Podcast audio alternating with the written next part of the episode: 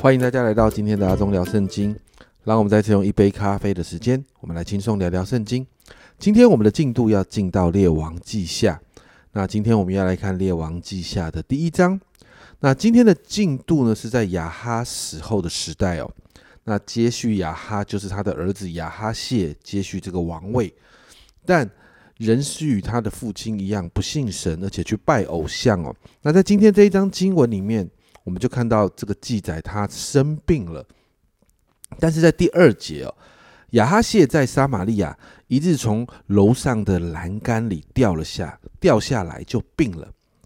于是差遣使者说：“你们去问以格伦的神巴利西普，我这病能好不能好？”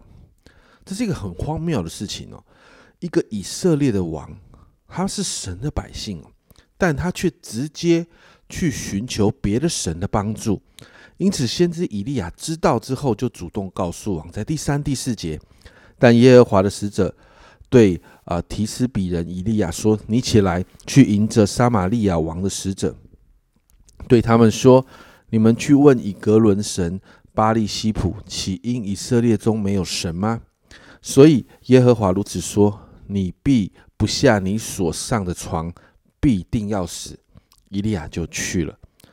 而王的使者遇到以利亚之后，就把这个消息就传回去，让王知道。而这个王呢，他听到这个消息，就知道这是以利亚哦，因此就要他的官长带兵，要以利亚去见王。那前两次你就看到这个官长跟以利亚的互动当中，其实就造成了伤害。为什么？因为有火从天上降下来烧灭这群人。其实呢，从原文里面你会看到这一群人其实对以利亚说话的口吻是非常的不耐烦，而且不尊重的。要明白啊，以利亚是神的仆人，不是王的仆人。因此，这些人对以利亚的不尊重，就是对神的不尊重，所以才会经历这样超自然的灾祸。但是你看到亚哈谢王仍然不懂。第三次仍然差派一个五十夫长过去，但这个五十夫长的态度跟前两位不一样。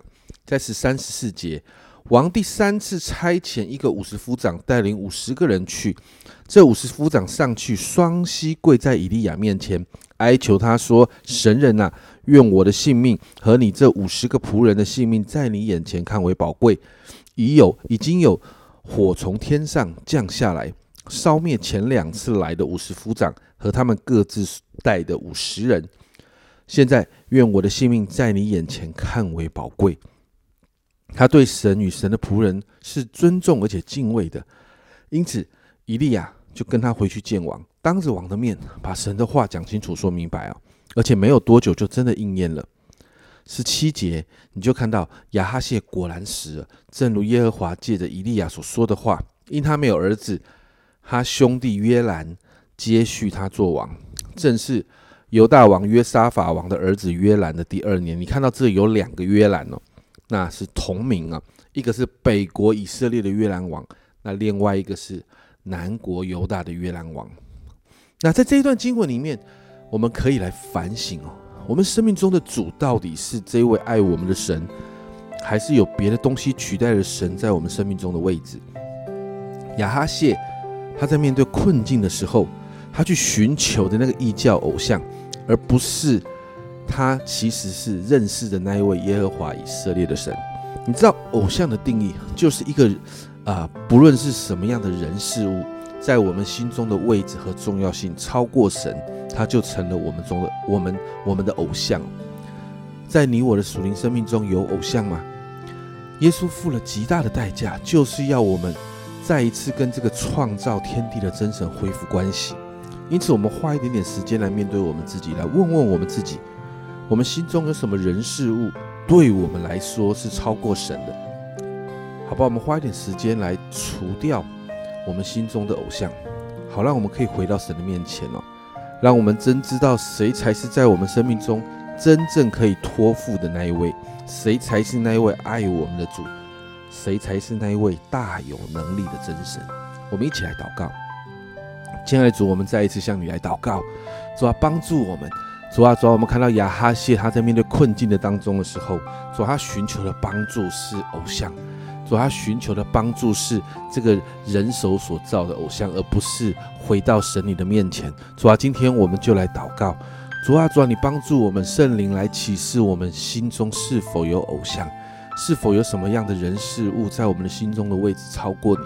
因此，主，我就向你来祷告，你来帮助我们，好让我们在在这样的一个好像洁净跟除偶像的过程里面，我们的心再一次被你的福音更新，好让我们。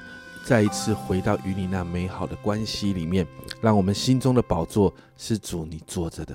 谢谢耶稣，这样祷告，奉耶稣基督的圣名求，阿门。家人们，你心中有偶像吗？